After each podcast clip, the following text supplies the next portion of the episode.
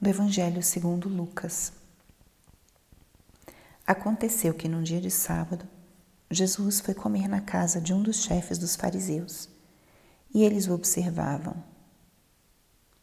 Jesus notou como os convidados escolhiam os primeiros lugares. Então contou-lhes uma parábola. Quando tu fores convidado para uma festa de casamento, não ocupes o primeiro lugar. Pode ser que tenha sido convidado alguém mais importante do que tu. E o dono da casa que convidou os dois venha te dizer: dá o lugar a ele. Então tu ficarás envergonhado e irás ocupar o último lugar. Mas quando tu fores convidado, vai sentar-te no último lugar. Assim, quando chegar quem te convidou, te dirá: Amigo, vem mais para cima. E isso vai ser uma honra para ti diante de todos os convidados. Porque quem se eleva será humilhado, e quem se humilha será elevado. Palavra da salvação.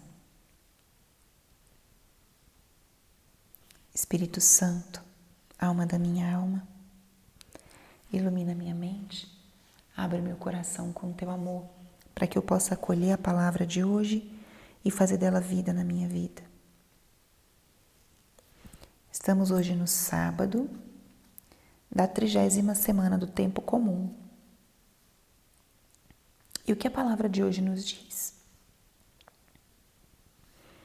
O trecho de hoje, como de ontem, é o momento em que Jesus está na casa de um dos chefes dos fariseus. E Jesus observa o comportamento deles e a partir desse comportamento, Jesus ensina. Os chefes dos fariseus eram homens importantes, reconhecidos. E o que Jesus observa é que nesse jantar eles procuravam ocupar os primeiros lugares. E Jesus começa uma parábola As parábolas sempre trazem situações cotidianas muito simples de serem compreendidas.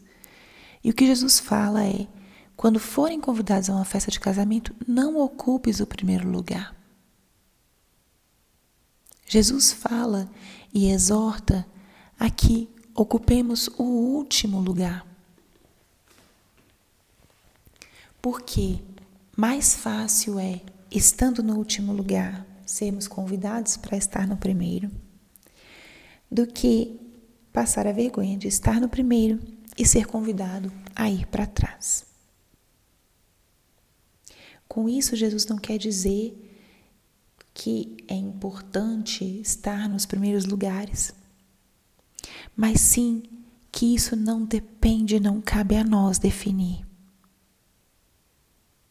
O estar no primeiro lugar ou não é uma escolha do anfitrião. E essa parábola está relacionada claramente também com o reino de Deus. Não somos nós que escolhemos o lugar que vamos ocupar, mas é o Senhor. E em muitas passagens Jesus fala: quem quer ser o primeiro, que seja o último. Ou seja, o que ele mais valoriza na dinâmica do reino dos céus é a nossa atitude humilde. É não queremos buscar para nós mesmos os primeiros lugares, os reconhecimentos, mas nos alegrarmos no serviço, na entrega. Simples, oculta. Porque, mesmo que os homens não vejam, Ele vê, Ele acolhe, Ele valoriza. Então, o Senhor hoje nos dá um grande ensinamento. Quem se eleva será humilhado, e quem se humilha será elevado. O caminho que ele nos propõe, o caminho do Evangelho, o caminho do reino de Deus, é aquele caminho da pequenez, da simplicidade, do oculto e escondido. E o que ele diz é isso: quem se humilha será elevado com certeza com um coração mais simples, mais purificado, mais livre. E sermos elevados não vai significar para nós a fonte de toda a nossa segurança, mas sim a graça de desfrutar, de termos sobre nós o olhar de Deus, o olhar contente de nosso Senhor. Essa palavra de hoje é um grande convite a exercitar-nos a humildade, essa virtude tão difícil, mas tão nuclear, tão base, tão pilar na nossa vida espiritual. A humildade é o centro de todas as virtudes. Consiste em saber quem somos nós e quem é Deus, qual é o lugar que a gente ocupa.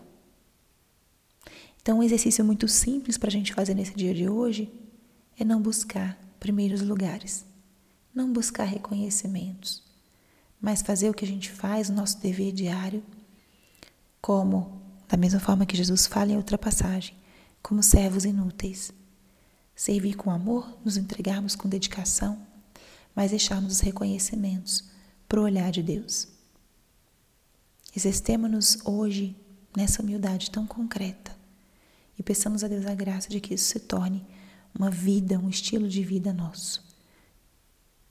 Glória ao Pai, ao Filho e ao Espírito Santo, como era no princípio, agora e sempre. Amém.